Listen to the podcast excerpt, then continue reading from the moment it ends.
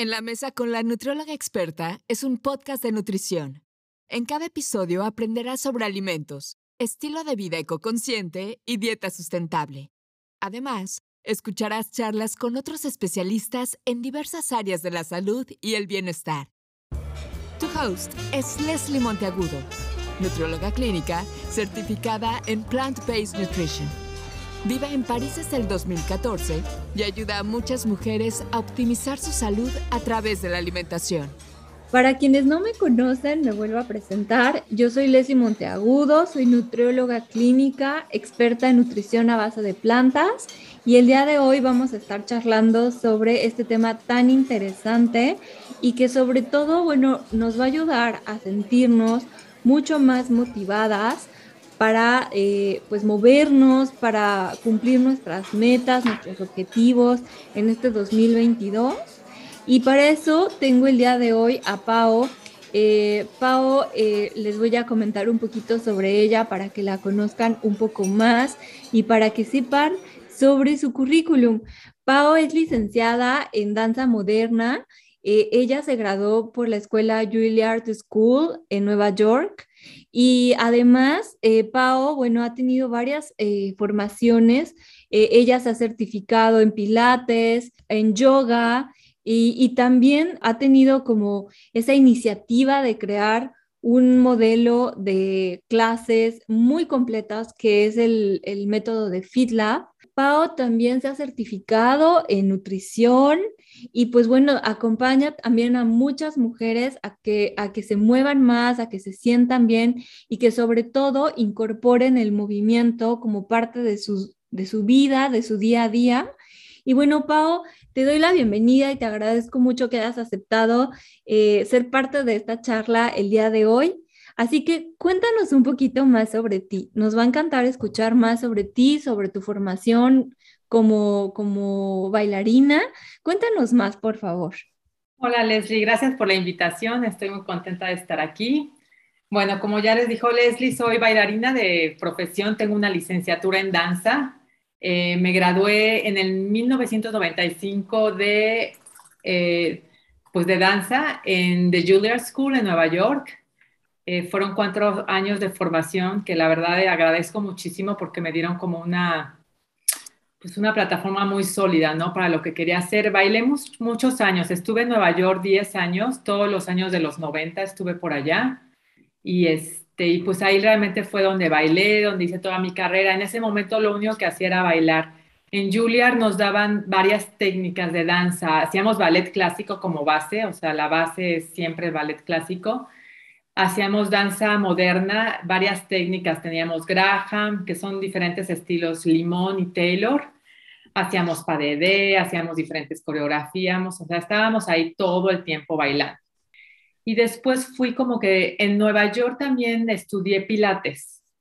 Eh, en esa época el pilates era muy cerrado, o sea, nadie lo podía hacer más que algunos ciertos maestros que habían estudiado con el señor Joseph Pilates y era muy caro, era excesivamente caro. O sea, que una clase costaba como 50 dólares, era algo así, que nadie lo podía pagar, ¿no? Muy, poca muy pocas personas. Y, por suerte en Juilliard, nuestro terapeuta físico este, era especialista, era de los pocos especialistas en pilates y se llamaba Sean, no me acuerdo de su apellido, Gallagher, algo así y él nos introdujo al pilates, ¿no? Sobre todo cuando nos estábamos este, recuperando de alguna lesión, nos daba él ejercicios de pilates o este, y también en las mañanas como una eh, clase opcional para fortalecernos, nos daban una hora de pilates y de acondicionamiento físico. Entonces ahí tuve como que la primera acercamiento al pilates Después mi esposo, que también estudió en Juilliard y también estudió en NYU, él sí se especializó más en el pilates porque en NYU, en la maestría, les daban también pilates y él me, enseñó todavía pues más. Y ya al regresar a México, eh, empecé a dar clases de pilates. Sobre todo me tuve la suerte de, de, trabajar con una doctora aquí, con una terapeuta, no terapeuta, ortopedista que se llama María Eugenia Arciniega y me mandaba a sus pacientes y con ella aprendí muchísimo porque me mandaba a sus pacientes, yo los rehabilitaba por medio del pilates y lo que sabía de danza y pilates y ella como que me daba mucha pues backup, ¿no? Siempre me estaba diciendo, trabájalos así, si les están lastimados de la espalda hay que trabajar esto, si tiene que fortalecer el hombro hay que hacer esto, entonces ahí aprendí también mucho. Aquí en México, como les decía, bailé poco, sí bailé algunos años, pero después me fui yendo más hacia el pilates y después, eh, por cosas que fueron pasando en mi vida y todo, empecé a estudiar yoga ya como algo yo personal. Dejé de bailar como a los que habrán sido, como no me acuerdo cuándo. Ni siquiera decidí, nunca dije voy a dejar de bailar, pero dejé de bailar y en pocas palabras me empecé a deprimir un poco, o sea, no me di cuenta, pero me empecé a deprimir, como que el cuerpo pues ya no se movía como antes y entonces me empecé a entrar como en una, en una depresión que ni cuenta me fui dando y mi cuerpo empezó a cambiar muchísimo, ¿no? Porque en la danza pues te estás moviendo, es un ejercicio totalmente completo, es algo como un deporte de, alto rendimiento, ¿no? Estás todo el tiempo moviéndote.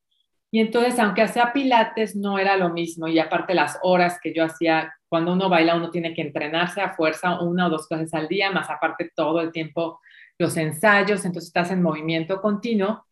Y al dejar de bailar, este, porque tuve a mi hija, porque empecé, tuve que empezar a hacer más dinero, por X razones. Y ahora que mencionas, perdón que te interrumpa, que la danza es una, es, es un es como una práctica de alto rendimiento, que muchos no lo creen, pero de verdad es que ahorita viene a mi mente una imagen que vi hace mucho tiempo en, la, en, la, eh, pues en las redes, donde ponen uh, una imagen de una bailarina de ballet en puntas y de un futbolista de americano. ¿no? Y los ponen así juntos, ¿no? Y entonces como que es una, como una comparación de que la gente cree que por ser una bailarina eres frágil, delgadita y que, y, parece que todo es muy fácil, ¿no? Pero en realidad eh, no lo es. Yo creo que no, es nada fácil.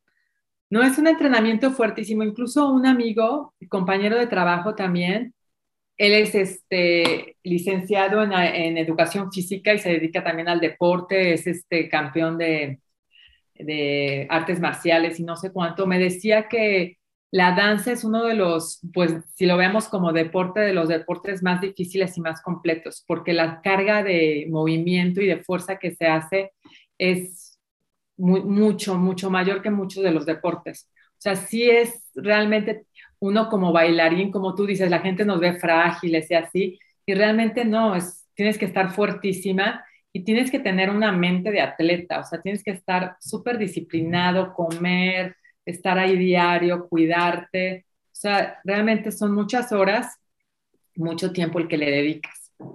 Pero bueno, cuando dejé de bailar, que me empecé a deprimir, y les cuento, ahorita les digo por qué les cuento eso, me empecé a deprimir, este, encontré de pura casualidad a una amiga mía que es maestra de yoga, Tuyi Romero, que es muy buena maestra de yoga aquí en, en México, y me dijo, vente a clases de yoga y encontré la yoga. Y la, la, yoga, la verdad, este, me ayudó a salir de esa depresión y como que volví a encontrar mi cuerpo.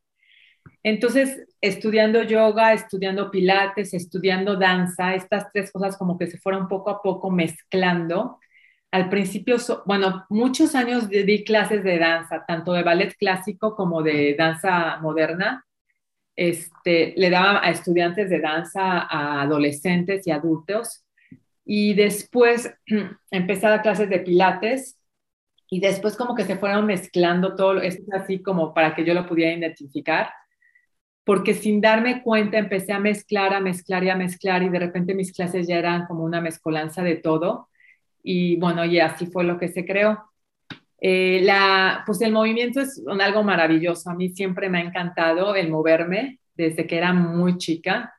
Vengo de una familia de académicos donde todo es la mente, la mente, la mente y todo era lectura. Y yo era la única que andaba bailando por toda la casa y nadie nunca me entendía. Pero al final de cuentas, creo que el movimiento fue la que, pues es una forma de expresarse, de sentir. Y al final, de, y ahora se ha comprobado que realmente también aumenta tu capacidad en el cerebro, ¿no? Tu capacidad de memoria, de concentración, de, de muchas cosas, el cerebro incluso hasta crece. Hay muchos este, beneficios del ejercicio. Entonces, regresando un poquito a lo que venimos a hablar aquí, que es el ejercicio, hay muchos beneficios que te da el ejercicio, que los que ya, o sea, hay algunos que ya sabemos todos, que es como casi, casi que vas al doctor y te dicen, ¿no? Que es este, déjenme ver, aquí los tengo apuntados para que no se me vaya, tu capacidad pulmonar, tu oxigenación, el corazón trabaja mucho mejor, reversa el envejecimiento, presión arterial, ayuda a descansar, a que puedas dormir y descansar mejor, retarda la pérdida de masa muscular, que es muy importante, que ahorita vamos a hablar de eso. La sarcopenia. Este, ayuda a la coordinación y al balance, ayuda a ser más flexible, a que tu cuerpo trabaje mejor Reduce la osteoporosis también, que también ahorita vamos a explicar eso. Reduce la inflamación, ayuda a la depresión y a la ansiedad. Gente con depresión y ansiedad se les recomienda mucho el ejercicio y ayuda a tener un mejor sistema inmunológico. O sea, te da muchos este, beneficios, ¿no? Y sobre todo también ahorita, últimamente, en los últimos años, ahora con todos los avances médicos, se ha visto que el cerebro incluso tiene cambios fisiológicos, biológicos el hipocampo se agranda, que es donde puedes crear, este, tienes toda esta memoria a largo plazo, entonces tienes muchísimo mejor memoria. Tus cortezas prefrontales también trabajan mucho mejor y se hacen más grandes. Tienes un poder de concentración mejor. Tienes un mejor humor, o sea, tu autoestima, tu, tu, que estés contento, feliz, que te sientas este, eh, bien contigo mismo. Entonces, el simplemente de levantarte en la mañana y hacer un poquito de ejercicio, aunque sea media hora, lo que sea, aunque sean 10 minutos, ya va a hacer que durante todo el día estés de mejor humor, que te puedas concentrar mucho mejor, que, este, que estés más tranquilo, con menos ansiedad, que puedas estar en un lugar más presente, te da una sensación de bienestar. Entonces, si, si realmente la gente se diera cuenta de lo que te da un poquito de ejercicio al día, pues lo haríamos siempre, ¿no? Porque te sientes muchísimo mejor.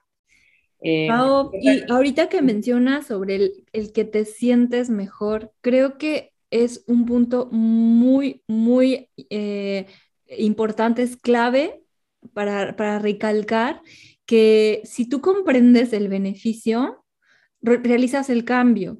Y esto lo, lo, quiero aterrizar a las personas que no hacen ejercicio o que están como que, ay, eh, bueno, voy a comenzar, pero no sé cuándo. Yo creo que si comprenden todos estos beneficios y los e, comienzan a experimentar, o sea, se van a dar cuenta que es fenomenal y que es, es cierto, ¿no? O sea, que tú vas notando cambios en tu estado de ánimo, como lo mencionabas, en, en, tu concentración para las personas que perdemos la concentración rápidamente, o sea, ayuda mucho. Eh, ¿Tú qué recomendarías eh, principalmente para las personas que nos están escuchando y que quieren comenzar a moverse? ¿Cuáles serían esas recomendaciones que les darías para comenzar? Mira, primero, primero hay que entender que el movimiento, o sea, el moverte, o sea, para poder movernos, para levantarnos y movernos necesitamos energía. Y el movernos creamos, y al movernos creamos energía, es como un círculo si tú te levantas y te vas directo a desayunar y después te sientas en tu este, escritorio ocho horas en la computadora y después llegas a tu casa y te echas a ver la tele porque ya estás cansadísimo, ya no te moviste durante todo el día y te sientes como muy apagado, como drenado de energía, ¿no? Que la mayoría de las personas así se sienten. Y entonces llegan a su casa y dicen, no, estoy cansadísimo, tuve un día pesadísimo y ya no voy a hacer ejercicio porque estoy demasiado cansado, no tengo energía para hacer ejercicio. Lo que deben de entender es que al movernos creamos energía, es como una maquinita, tú le empiezas a dar vueltecitas y empieza a agarrar, ¿no? Este, tengo una, tenía una maestra ahí en Juilliard que nos decía, no ahorren energía, o sea, imagínense, nosotros nos levantábamos, yo empezaba a las 8 de la mañana, terminábamos a las 6 de la tarde y la, el 80% de las clases eran de movernos. Teníamos ballet, contemporáneo, todo, todo el tiempo te estabas moviendo, los ensayos en la tarde. Y entonces a veces decíamos, no, pues no voy a hacer esta clase así muy, muy bien, o sea, voy a tratar de ahorrar energía y la voy a tratar de hacer todo un poquito más chiquito. y nos decía, no hagan eso porque nada más están, este, pues como que ustedes metiéndose el pie. Entonces, si toda la gente se levantara, yo sé que es difícil, sobre todo los al principio, como que empezar a, correr y mover, pero si te levantas y dices, voy a caminar 15 minutos, ni siquiera vamos a decir que ya ni media hora, 15 minutos me voy a poner a caminar en la caminadora o me voy a salir a caminar, no necesitan ir al gimnasio, no necesitan nada, me voy a salir a caminar, a dar vueltas a la manzana, un poquito sí rápido para que te aceleres tu corazón te va a dar muchísima energía durante todo el día. Te vas a sentir mil veces mejor. O sea, realmente háganlo, pruébenlo. O sea, sí tienen que el primer día levantarse y probarlo y hacerlo durante como un, pues varios días para que realmente sientan un cambio. y, y, sí, pues van a tener más energía, pero no nada más se van a sentir, van a tener más energía, sino lo que habíamos dicho, van a tener mucho mejor humor, se van a poder concentrar mucho mejor en el trabajo entonces igual y pueden hacer su trabajo hasta incluso más rápido. Este, y sobre todo, estos beneficios que no vemos, que es esto del hipocampo, de los, del cerebro que va a crecer, que van a estar, van a tener mejor memoria. Y esto va a hacer que durante toda su vida, todo esto no nada más se vea a corto plazo, pero esto va teniendo un, un beneficio a lo largo de tu, de tu vida. O sea, puedes este, incluso prevenir este, demencia senil, se ha comprobado ya, Alzheimer, no, igual y no tan prevenirlo, prevenirlo, pero sí hacer que te dé mucho más, mucho después en tu vida que antes, ¿no? Y entonces, sí, lo que yo les recomiendo es que se levanten y hagan, no tienen que ir al gimnasio, no tienen que salirse de su casa, pueden brincar la riata, pueden inscribirse a una clase por Zoom, o si quieren pueden ir al gimnasio. Si pueden salir y caminar en un parque y respirar aire fresco, pues mil veces mejor, ¿no? Pero sí tienen que hacerlo y sobre todo hacerlo durante un tiempecito para que vayan viendo realmente este, estos cambios fisiológicos hasta a nivel celular que se hace. Esas serían como mis recomendaciones. Y, y bueno, y el ejercicio, bueno, aparte de que te da todos estos beneficios, pues es maravilloso. A mí o sea, a mí me encanta, desde que nací me ha encantado moverme. Este, me encanta ver a mis alumnos cómo van transformando su cuerpo, porque realmente se transforma. Eh, se ve, ¿no? Se siente, te sientes más fuerte, te sientes más ágil, tu autoestima se eleva muchísimo, eh, la postura es mucho mejor y al cambiar la postura, lo que a mí me, me es muy interesante es que tu cuerpo y tu mente pues están conectados siempre. O sea, no hay manera de que, como en mi familia, mis papás me decían, no, pues tú tienes que trabajar la mente y todo tiene que ser aquí, estudiar y estudiar y aprender, y aprender. Y el cuerpo, se olvidaron ellos de su cuerpo, literalmente. Y no, el cuerpo y, la mente están conectados. O sea, lo que pasa en tu cabeza pasa se refleja en tu cuerpo y como está tu cuerpo, se refleja en tu mente. O sea, eso es algo que ya está totalmente comprobado. Siempre se pensaba antes que era como separado. Entonces, si yo estoy caminando por la vida toda jorobada y con los músculos este, pues flojos y estoy agachada y así toda compacta, pues así voy a trabajar también mentalmente, voy a estar insegura, no voy a tener una capacidad este, neuronal o de memoria este, grande, eh, y, al revés, si yo estoy abierta, estoy fuerte, me siento segura, mi capacidad de pensar y de trabajar y de concentración va a ser mucho mayor. Entonces, sí es muy importante el ejercicio. Muchos de mis alumnas, la mayoría de mis alumnas son mujeres, no sé por qué, las mujeres como que siempre se acercan un poco más a mí, este, les da miedo hacer músculo, piensan que si hacen músculo se van a ver así como Hulk, ¿no? Y se van a ver horribles. Tendrían que cargar muchísimo peso para hacer eso, ¿no? El peso, si hacen un poco de pesas, yo recomiendo tres o cuatro veces a, la semana tener un ejercicio de pesas. Una pesa que sí pese un poquito, que sientan que les está pesado para hacer músculo. Cuando uno hace músculo, lo que, lo que pasa es uno que baja el nivel de azúcar en la sangre, o sea, tu, tu, tu nivel de azúcar en la sangre baja, tienes más energía porque eh, en el músculo se guarda el azúcar, la glucosa que ya no utiliza. O sea, cuando nosotros comemos azúcar, cualquier cosa azucarada, sea una fruta, sea una paleta, lo que sea, sea un betabel, me lo como, se convierte en energía. ¿Ok? Y eso lo usamos para movernos. Eso ya todo el mundo lo sabe. Ahora, cuando comemos mucho azúcar o, y no la utilizamos toda en energía, ese azúcar que sobra se transforma y se engrasa y la guardamos, ya sea en el hígado o se hace el hígado graso, en la lonjita, en la panza, ¿no? Por eso hay mucha gente que tiene esta lonjita en la panza, o también en los músculos, para que después el cuerpo, cuando la necesite, ya sea que te pongas a hacer mucho ejercicio o tengas una emergencia y tengas que salir corriendo o lo que sea, la utilicemos.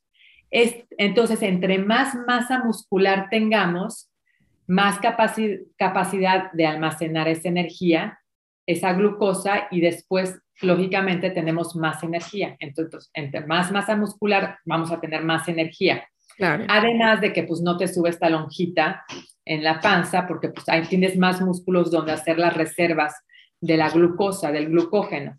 ¿Ok? Eso es importante. Eh, nosotros empezamos a hacer músculo pues, de adolescentes, y hasta los 25 años es cuando creamos nuestras fibras musculares. Después de los 25 años empezamos pues a perder músculo y no a crearlo. O sea, mucho más rápido perdemos músculos de lo que podemos ganarlo. Y las mujeres en la menopausia, pues todavía es más rápido, ¿no? Esta función de músculo. Y también de huesos se empieza a crear osteoporosis. Se ha visto también que entre más masa muscular tengan las mujeres al llegar a la menopausia, los huesos están más fuertes porque lógicamente tienen que trabajar más para mantener ese músculo estable y entonces hay menos este, disminución de, también de, la masa ósea. Entonces el músculo es importantísimo. Sí tenemos que hacer músculo, aparte es el que nos va a dar la estabilidad en la columna, problemas de espalda, pues hay que hacer músculo, ¿no? En todo lo que es el tronco para tener como una faja y tenerlo y sostenerlo. Este, tenemos que tener músculo pues para energía, para la disminución del azúcar en la sangre, para podernos mover. Para, proteger esos huesos. Para proteger los huesos y no perder y no tener osteoporosis de grandes.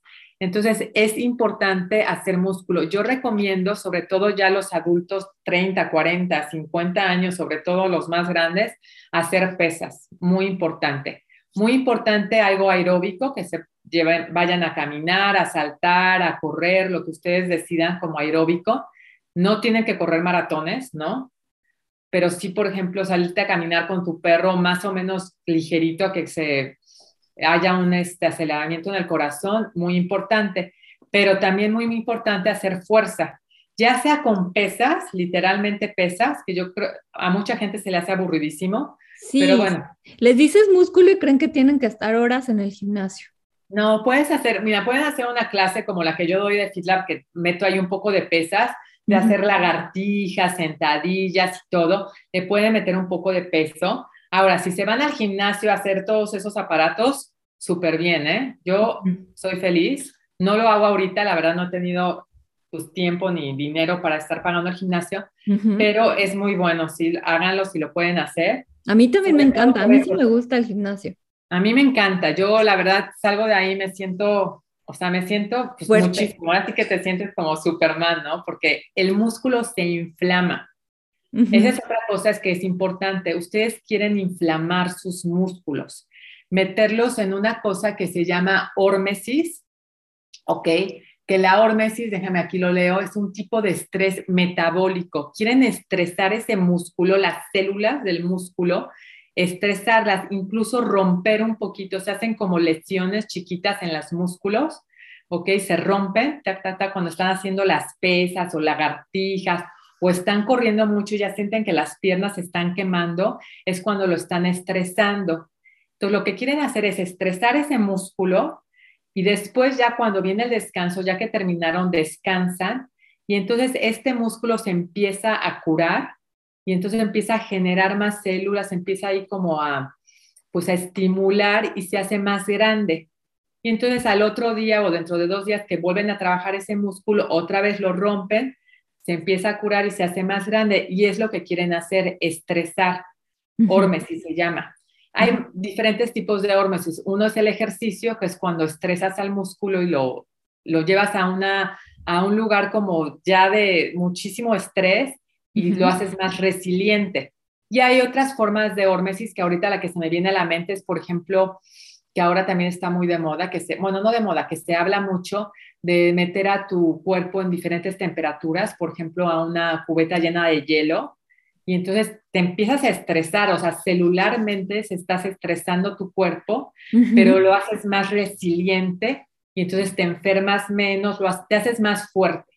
Entonces, sí tienes que llegar un momento a, si siempre te quedas en lo mismo, por ejemplo, si siempre haces tu misma clasecita y no le vas metiendo más peso o lo vas haciendo más fuerte y te quedas siempre en lo mismo, va a llegar un momento que vas a llegar a un estado y ahí te vas a quedar. Como una meseta. No va a pasar nada.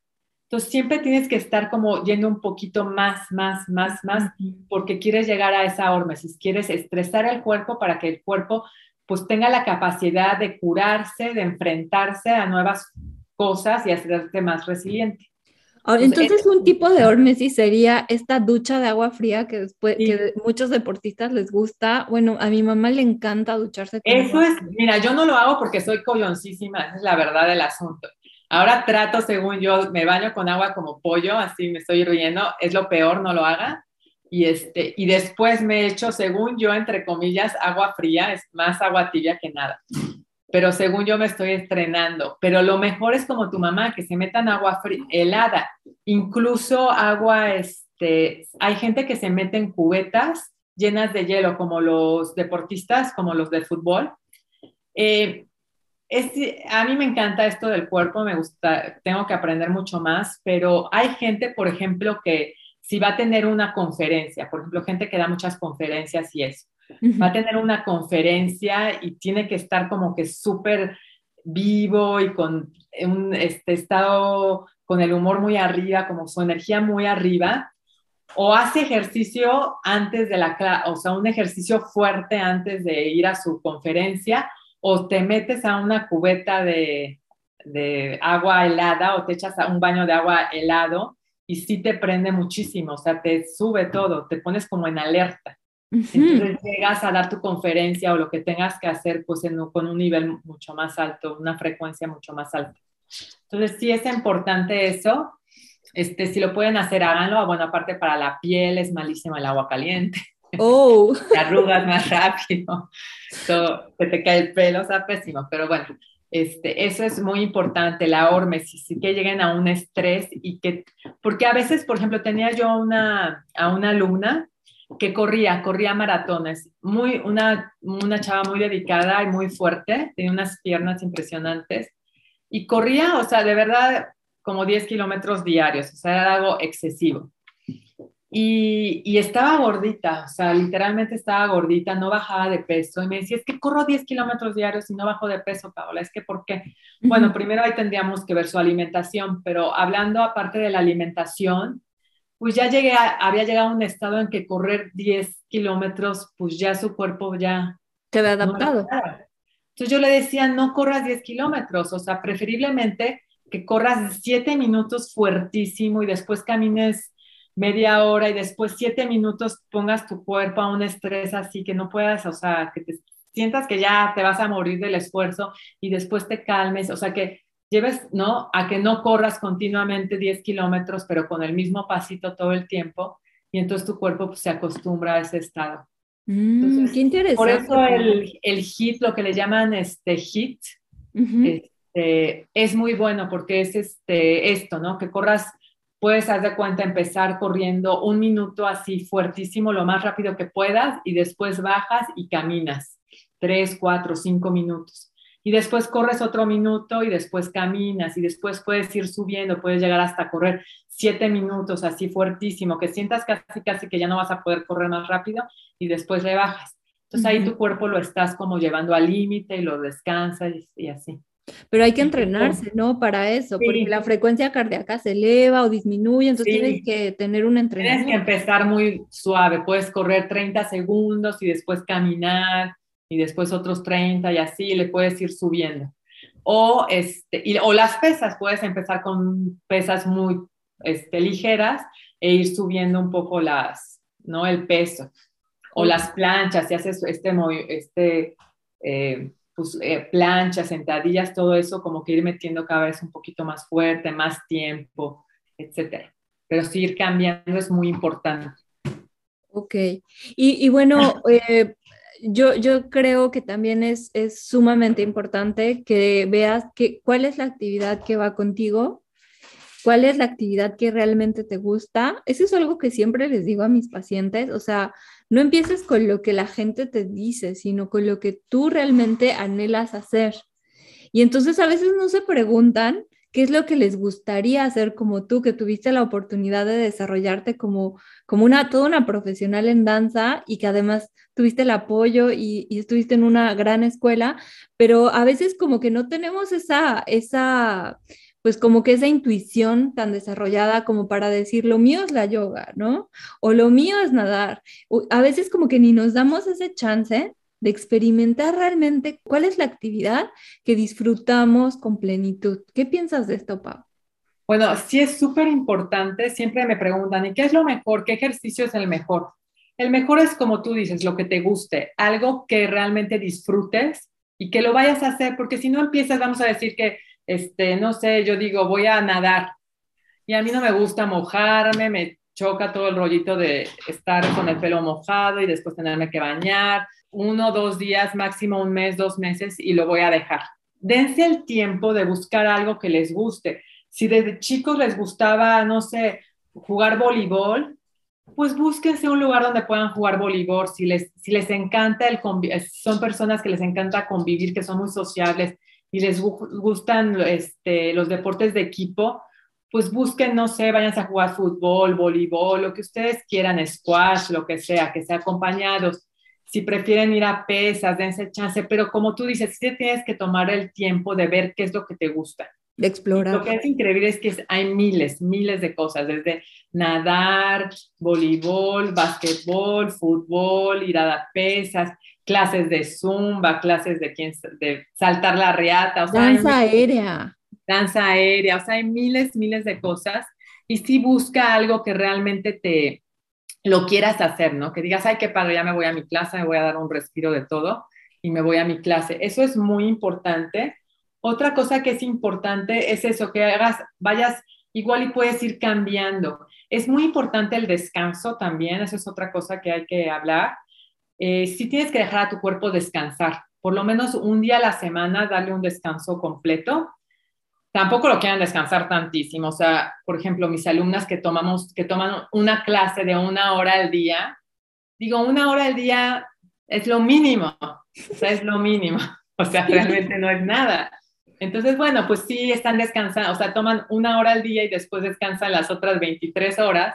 Entonces digo, está bien, pero pueden, no sé, tomar de cuenta mi clase de FitLab y después tal vez hacer cambios como en la oficina, pues subir las escaleras en vez de tomar el elevador, tratar de cada hora, en vez de estar sentada ocho horas frente a la computadora, cada hora tratar de pararme, caminar un poquito, estirarme, X, o tal vez en la tarde dar una, una caminata con mi perro o solita en el parque, una corridita, como que ir cambiando pero sí descansar un día siempre y sobre todo descansar los músculos que están, que están usando. Si ustedes, haz de cuenta, un día hicieron muchísimo brazo, hicieron pesas, lagartijas, se cansaron mucho de la parte alta del torso, pues entonces al otro día igual hago un poquito tal vez de, de brazo para no dejar, pero hago muchísimo más pierna para que el músculo se recupere. Eso de que lo estábamos, de que hablamos de inflamarlo, pero después se tiene que recuperar. Eso es importante. Entonces, sí hacer varios, este, un tipo de ejercicio que les guste, pero tal vez combinarlo con una o dos cosas. Traten de hacer ejercicio diario, menos un día, pero todos los demás días realmente es, es muy, es, estamos diseñados para movernos, o sea, nosotros no estamos diseñados para quedarnos sentados todo el día. Todo el tiempo. Nuestro cuerpo está diseñado para movernos todo el tiempo, entonces hay que tratar de movernos lo más que podamos. Eh, ahorita que hablábamos de las actividades eh, que más nos gustan, ¿qué opinas de, digo, porque ahorita vino a mi mente eh, un, un, comentario que mi papá decía, Mi papá ha sido deportista, bueno, ha practicado actividad física todo el tiempo, porque bueno, no es como tal un deportista de alto rendimiento, pero ha practicado desde su juventud ejercicio. ¿No? De fútbol y después se metió al básquet y le encantaba como que cambiar de disciplina, ¿no? O sea, se aburría el fútbol, se iba al básquetbol, se aburría del básquet, se iba al tenis y así andaba. Y después, después él me dijo, bueno, es que yo creo que yo ya estoy como para hacer una actividad más propia de mi edad, porque tampoco quisiera lesionarme. ¿Tú qué piensas de, de adaptar también la actividad física que realizas a tu edad? ¿O crees que realmente es como un miedo proyectado a la lesión, lo que él decía? ¿O eh, si tú te ejercitas, puedes ser capaz de practicar cualquier disciplina a cualquier edad? Yo creo que sí te, o sea, que sí puedes practicar cualquier disciplina a cualquier edad. O sea, si eres una persona que has hecho ejercicio toda tu vida, vamos a decir que yo, que bailé toda mi vida. Yo, ah, me voy a poner yo de ejemplo. Yo ahorita ya tengo 51 años. Bailé toda mi vida, este, la danza es muy pesada, es muy fuerte para el cuerpo, es una, como cualquier deporte de alto rendimiento, no nada más la danza, pero yo hablo de danza porque es lo que yo hice. Llevas a tu cuerpo al límite siempre y aparte haces, eh, por ejemplo, la rotación de las piernas, eso de que abren las bailarinas las piernitas, eso es algo que no es lo normal en el cuerpo.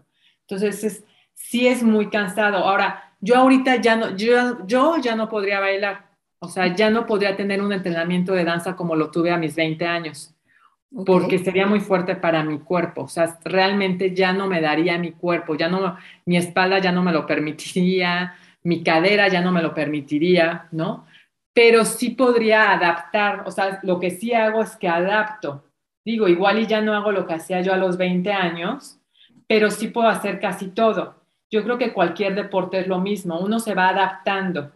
Y puede ser para bien o para mal, ¿no? Ahora, si eres, por ejemplo, jugador de básquetbol, si ya tuviste muchas lesiones, que es lo que yo ya tuve, porque yo sí fui de alto rendimiento, digamos, cualquier deportista de alto rendimiento que lleva su cuerpo al límite va a tener consecuencias en, eh, de, de, más grande. O sea, su cuerpo le va a cobrar. Eso, o sea, siempre te cobra factura. Los futbolistas tienen problemas de rodillas, este los talones de los basquetbolistas casi siempre los tienen lesionados, los bailarines rodillas y cadera y de espalda, o sea, la cadera se desgasta. Literalmente estando dándole a la cabeza del fémur la rotación, se va desgastando. Claro. La mayor, muchísimos bailarines tienen este replacement, ¿cómo se dice? Eh, que te reemplazan la cadera por oh. y mucho, mucho. O sea, ¿les reemplazan la cabeza del fémur o les ponen una Se desgasta porque la cabeza del fémur está aquí adentro así y tú lo que haces al rotar la pierna es hacer esto todo el tiempo en la cabeza del fémur porque estás rotando la pierna para hacer esa primera posición de ballet. ¿Ok? Y estás forzando tu cuerpo a una posición que no es lo natural. Claro. No, no es lo natural. Entonces lo vas desgastando.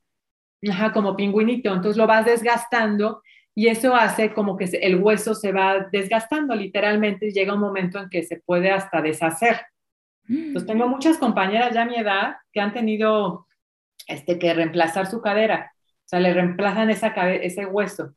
Este, y así en todos los deportes siempre hay como una lesión. Eso es como llevar a la gente que fue de alto rendimiento, que llevó al límite. Siempre hay lesiones de espalda, de algo. Y ahí sí te tienes que cuidar. Igual y yo ya no podría bailar, ya no puedo hacer esas rotaciones, ya no puedo hacer los arcos así hasta allá, porque ya mi espalda, ya tengo hernia lumbar, ya tengo miles de cosas. Entonces, pensando en esto, no sé tu papá cómo está, pero en cualquier persona, pues uno va a ir con sus... Pero también eso, yo con mis lesiones voy cambiando, o sea, voy como viendo, a ver, mi cuerpo ya no se puede hacer así, pero igual y no lo hago así, pero lo hago de otra manera y buscan la forma como que va compensando. El cuerpo es algo maravilloso, siempre se adapta y siempre se transforma, o sea, siempre, yo lo veo con mis alumnos, es algo increíble.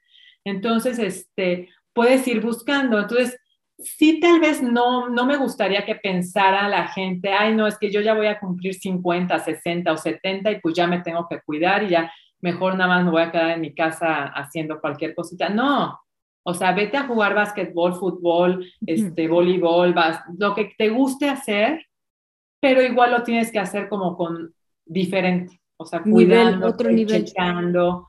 Igual y no te vayas a jugar fútbol, porque después lo hacen, lo veo aquí en México mucho, este, señores de 60 que jugaban cuando eran chiquitos y se van a jugar con chavitos de 20 años, y pues no, acaban molidos, ¿no? Pero sí pueden este, pues hacerlo con gente de su edad o un poco más leve o pues adaptando. Pero sí, este, pero pues sigan haciendo lo que les gusta, eso es lo, primordial, no dejen de hacer algo porque piensan que ya no pueden. O, por el miedo a, que pase algo, que se lesione. Eso es como muy común en México, ¿no? O sea, de, no, yo ya estoy viejito, yo ya estoy grande, yo ya mejor no lo hago. Te lo digo porque yo acá donde vivo, yo, yo veo adultos mayores en patines. He visto adultos mayores en patines, en bicicleta, y yo digo, bueno, no tienen miedo a caerse, no tienen miedo a lastimarse, y lo hacen muy bien. Entonces yo creo que también es eso, la mentalidad que tienes y también, bueno, obviamente pues también eres precavido, sabes hacerlo, ¿no? Y, y pues continúas hasta una edad, hasta cierta edad. La gente que hace ejercicio conoce su cuerpo porque uno va a conocer, o sea, si te estás moviendo, conoces tu cuerpo, que eso es algo muy importante que a mí me, me encanta que mis alumnos aprendan, ¿no? Que se conozcan. Y si tú conoces tu cuerpo, sabes hasta dónde puedes llegar. O sea, si hay momentos en, por ejemplo, haciendo una clase de lo que sea, hoy no quiero hacer esto, hoy no me siento bien, hoy no, y no lo, y tu cuerpo te dice, te avisa, ¿no? Y, eh, y entonces, si tú conoces tu cuerpo, pues vas a poder hacer, hacer todo. Puede ser desde eso, que ya estás más grande y ya no puedes hacer cosas como yo. Yo sé que algunas cosas ya no las puedo hacer. O simplemente un día que amaneciste cansada o que te vas a enfermar de gripa y todavía ni siquiera lo sabes. O algo pasó y tu cuerpo te va a decir, sabes que hoy cálmate, o sea, te estás empezando a mover y todo y te dice, ay, no, como que vete más despacio. Y el chiste es que lo conozcas y que, pues, que lo escuches. Y eso es importante, este, lo quiero decir que veo a muchas personas que a mí me da, pues, mucha tristeza, que no están conectadas con su cuerpo y no se conocen. Y, y no sé, digo, se están perdiendo, o sea, en primera, pues tu cuerpo es tu casa, es donde vas a estar toda tu vida, ¿no? O sea, vas a cambiar de todo, de casa, de país, de, de esposo, tus hijos te van a ir, o sea, todo cambia en la vida y tu cuerpo ahí está contigo siempre. Entonces, si no lo conoces y no lo cuidas, pues está muy fuerte, ¿no? Vas a llegar a una vejez que pues vas a sufrir, ¿no? O incluso simplemente el estar ahí sin conocerte, pues te pierdes de, todo. Entonces es importante conocer tu cuerpo, trabajarlo, cuidarlo, em, eh, traten de sentir, de tomarse el tiempo cuando estén haciendo ejercicio, el ejercicio que sea, corriendo, haciendo yoga, pilates, lo que sea, no se estén distrayendo y pensando en miles de cosas. Traten realmente de estar presentes en lo que están haciendo, como en todo. Siempre lo mejor es estar presente. Pero muchas veces veo que mis alumnos están haciendo los ejercicios, o sea, yo lo puedo ver que están pensando en otra cosa, o sea, que no están ahí, que están pensando en el trabajo que tienen que entregar al rato, que si el hijo no llegó a dormir, no sé, y se ve, se nota porque no están conectados, o sea, se desconectan totalmente. Entonces, y entonces se pierden eso, el conocerse, porque al estar moviéndose estás creando mucha energía, estás creando muchas sensaciones que te están dando muchísima información, información de cómo eres, de cómo te comportas, qué está, qué está cuando estás, por ejemplo, haciendo algo que te está costando muchísimo trabajo, cómo lo resuelves, ¿Qué haces cuando algo te cuesta mucho trabajo? ¿Sales corriendo y lo dejas de hacer? ¿O tu mente se va y empiezas a pensar en otra cosa? ¿O te quedas tranquilo y respiras? O sea, hay muchas cosas que puedes ir como conociéndote cuando estás moviéndote. Y entonces sí traten ustedes de observar, no de estar pensando en otras cosas. Qué bonita charla y qué bonita manera como de cerrarla, porque creo que la, eh, el ser humano carece de esa, de esa conexión de la cual tú hablas. Es por eso que la meditación ahorita está en su boom y, medita y está contigo y vive el presente y el ahora. Sabes, lo, lo, veo tanto ahora eh, a comparación de hace una década, por ejemplo, y, creo que es porque es, una necesidad del ser humano el conectarse con su presente para justamente disfrutar de la vida, ¿no? Que es lo que, lo que tú estás mencionando, ¿no? Y dejar de estar futurizando o lo que pasó y clavarte en ese tipo de pensamientos que no te están llevando a nada. Em, mi mamá decía algo que eh, me da mucha risa y me acordé con esto que estamos platicando. Decía, pues sí, mejor que hagas ejercicio, que tengas malos pensamientos. Sí. Todavía está padre, no lo había oído nunca, pero sí, bueno, y ahora en esta época, o sea, y lo digo porque a mí me pasa, ¿eh? Con tantas que ya puedes ver en la tele todas las películas, que tienes el celular aquí todo el tiempo, o sea, realmente puedes vivir desconectado del mundo al 100, o sea, todo el día. Puedes estar sin estar presente todo el día. Y yo me acuerdo que antes, no, antes pues me ponía a cocinar y pues estaba cocinando en la cocina y estaba conmigo, igual a veces ponía música y ya, lo, era lo más, ¿no? Y ahorita puedes poner tu película, tu serie, mientras que estás cocinando y estás viendo la serie y quién sabe qué está pasando en la cocina y así, ah, bueno, vas al baño y casi casi te das el celular y estás viendo los multitasking y no sé qué. Y, entonces, sí es impresionante cómo la gente se desconecta pues, del mundo y de su ser. El yoga, por eso me encanta, porque te da mucho eso, el estar presente. Es como una meditación en movimiento y la meditación es eso, es el estar, el aprender a estar presente, ¿no? En el aquí en el ahora. Entonces sí es importante eso y el ejercicio es eso, es pues mantenerte, pues estar contigo mismo, ¿no? Este, en movimiento. Entonces, bueno, pues... y si las personas de mi comunidad que te están escuchando quieren contactarte porque a lo mejor quieren una clase de prueba contigo de FitLab para que experimenten lo que es esta técnica, ¿cómo te pueden contactar? Mira, lo, lo más, lo mejor es por medio de Instagram, que es como lo que veo más. Este, estoy en nombre de Paola Planter. Ahí me buscan Paola Planter, se meten ahí, me pueden mandar un mensaje. Y con mucho gusto pueden tomar una clase prueba. Este, ahí en el Instagram tengo también como capsulitas de algunos de los ejercicios que hago. Y pues aquí estoy para lo que me necesiten. Me pueden preguntar lo que quieran, no tienen que tomar clase conmigo para preguntarme. Este, y pues para lo que necesiten por Instagram. También estoy por Facebook, que también por ahí me pueden mandar un mensaje también como Paola Planter. Ok, de todos modos lo vamos a dejar por ahí anotado para que no se les olvide. Y a Pao, eh, te voy a hacer las preguntas que le hago a todas mis invitadas, así que estás lista, son preguntas sorpresa. Sí. La primera es, ¿cuál es tu platillo mexicano favorito? Ay, creo que los tacos de pollo. ¿Blanditos o dorados? No, doraditos, así con salsita y cremita y así.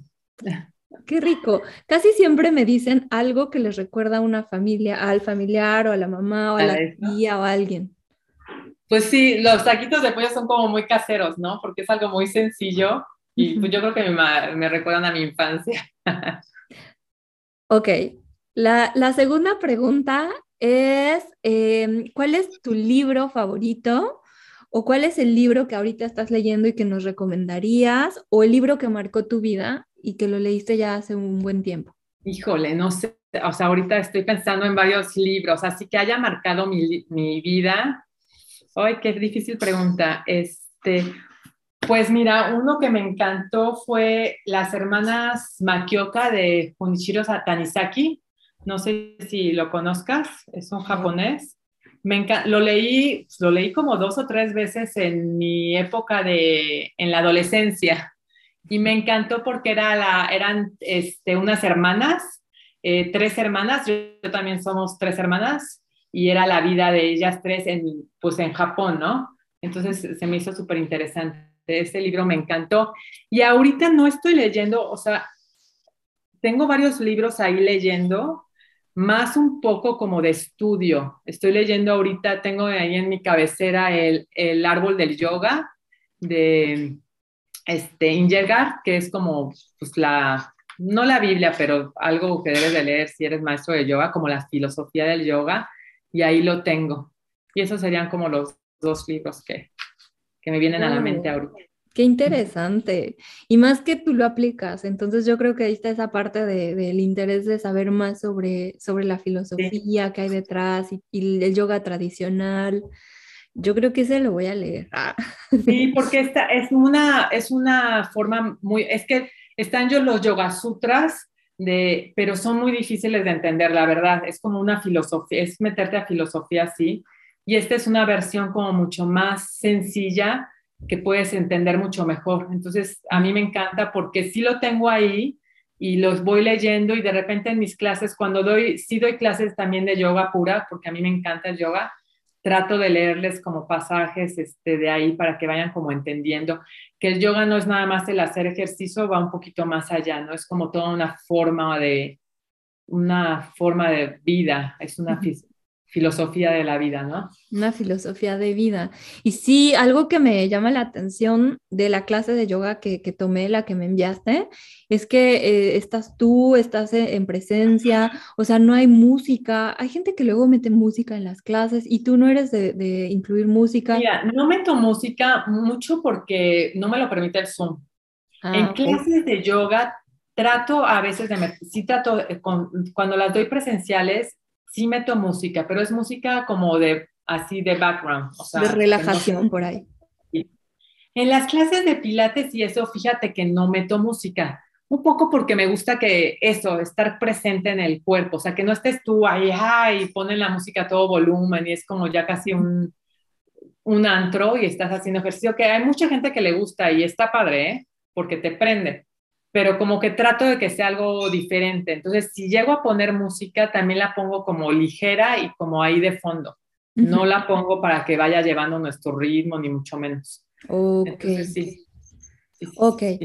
Y bueno, la tercera pregunta y la última, y que no sé realmente si, si, si aplica contigo, porque, porque tú eres más de movimiento, pero ¿cuál es tu serie de Netflix o la película que estés viendo, que hayas visto y que te, y que te ha gustado mucho y nos quieras recomendar? Mira, ahorita no estoy viendo nada porque no he encontrado nada, pero claro que sí veo series, o sea. Ah, bueno. muchísimas, creo que ya tengo hasta un vicio. Este, que me ha gustado mucho, pues, este, a ver cuál es la última que vi. Bueno, vi todas las de la Casa de Papel que me encantaron. Vi, este, los Vikings se llaman, que es, este, también me encantaron. Pues hay varias, es, ahorita me vienen esas dos a la mente, que fueron como que las últimas que he visto. ¿Qué crees que yo vi La Casa de Papel y sí me gustó, pero como que me enganché mucho con la primera temporada, como que la ah, segunda le perdí el interés y ya de pronto ya la abandoné. Eso la primera mucho mejor. Y sabes que a mí me gustó, bueno, la primera sí me enganchó y me gustó mucho. Y después es una serie que veo con mi hija, tengo una hija de 18 y entonces era como nuestro, o sea, nos decíamos, esta serie vamos a ver juntas, no la podemos ver sin que la otra esté, ¿no? Entonces era como nuestro tiempo de sentarnos y ver la serie, entonces yo creo que también por eso la disfrutaba, porque era como mi tiempo con mi hija, que ahorita a esta edad ya no, ya casi no me hace caso. tengo que aprovechar cada momento. No te preocupes, Pau, ya regresará. Ah. bueno, Pau, pues eh, eh, te agradezco mucho que hayas aceptado esta invitación, que nos hayas compartido tanto sobre lo que te apasiona. Eh, estoy muy, muy contenta, aprendí mucho de esta charla. Y pues bueno, eso es todo. Nos vemos hasta la próxima. Gracias por escuchar este episodio. Por favor, evalúalo con cinco estrellas o compártelo con más personas. Encuentra a Leslie en sus redes sociales como nutrióloga experta.